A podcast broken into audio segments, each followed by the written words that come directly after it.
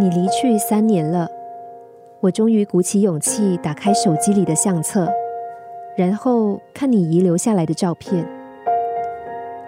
我知道自己依然会泪如雨下，然而我还是选择那么做，因为我想真实的面对自己的情感。对你，我说不出是哪一种情感，是思念，是歉意。是感激。每个孩子都会唱《世上只有妈妈好》这首儿歌，可是我从来不曾对这首儿歌有特殊的感触。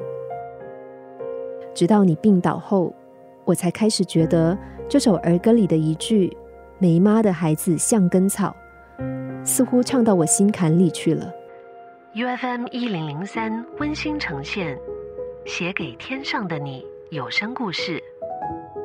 我是家中的老二，从小就被寄养在阿姨家，过着有纪律的生活。阿姨对我管教严格。姐做完功课就到店里帮忙啊！我的童年生活没有一般乡下孩子的绚丽多彩，只有功课和帮忙看店。我偶尔回家看你，你不曾特别照顾我，或者是煮我爱吃的食物。妈，我回来了，回来了。呃，帮忙照顾小弟小妹啊。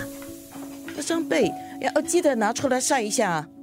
啊，还有后面那个杂物啊，要清。不知道每个妈妈疼爱孩子的方式不同，只是感觉自己的心里是空空的。新年到了，你忙着为弟妹添购新衣，而我的新衣则是来自阿姨的。那个布啊，请请你帮忙小弟小妹做两件新衣，他们新年可以穿啊。我看着村里的大姐姐和大哥哥。牵着妈妈的手去逛夜市，一边买新衣一边买零食，心里只有羡慕的份。后来我小学六年级搬回来跟你一起住，你始终没有牵我的手逛夜市。那时我就对自己说：“你要好好念书，将来出人头地，妈妈才会引以为豪。”那段求学的生涯虽然艰辛刻苦，我从来都不曾在你面前抱怨过。我的成绩一向名列前茅，而邻居也常在你面前夸奖我，但你只是淡淡的回答道：“还好啦，有什么厉害的？只会读书，不像隔壁那阿王的女儿。哎呀，功课又好，什么又会做。”我当时很委屈的问自己：“我到底哪里做错了？”眼泪在眼眶中不停的徘徊。中学毕业之后，我离家到好几十公里外的城市继续学业，我们的距离才开始拉近。每回离家的时候，你都会陪我到巴士站等巴士。不知道是否是你变老了，还是我开始懂事了，我们之间好像有话题聊了。你问起我在外求学的点滴，还再三的叮嘱我要保重身体。你自己一个人在外面，要懂得照顾自己啊！不要那么晚睡，要记得吃啊！有一次巴士开动，我看着窗外的你，不停向我挥手，我鼻子一酸，一颗豆大温热的泪珠掉了下来。从此，我尝到了别离的滋味，也渐渐知道思念是什么东西。后来，你和爸从乡下搬来城市居住，只为了方便看到已经长大的孩子们。我在彼岸生活多年之后，选择回来跟你和爸一起住。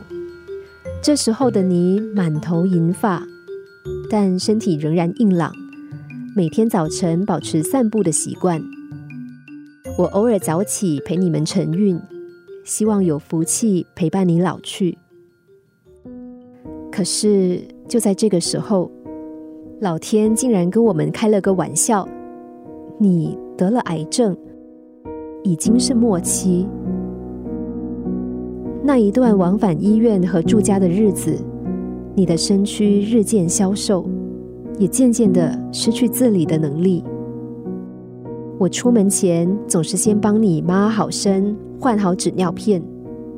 晚上回到家，我就先进房里。看看你是不是能够安稳的入睡。到了人生的最后阶段，你依靠吗啡止痛。有一次，你紧握着我的手说：“对不起啊，还好有你。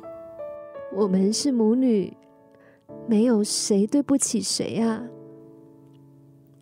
妈，你小时候拉拔我们长大，现在照顾你是应该的。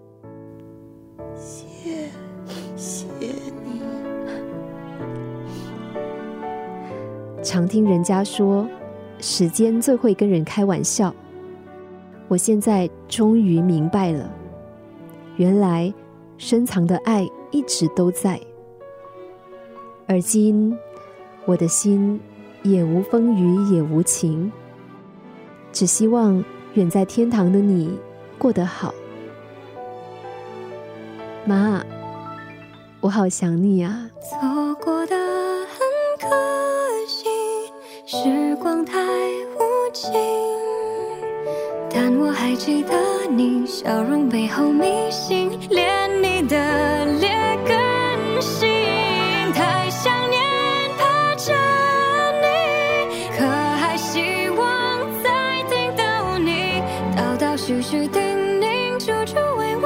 心，想说一声谢谢你。U F M 一零零三温馨呈现，哦写给天上的你有声故事。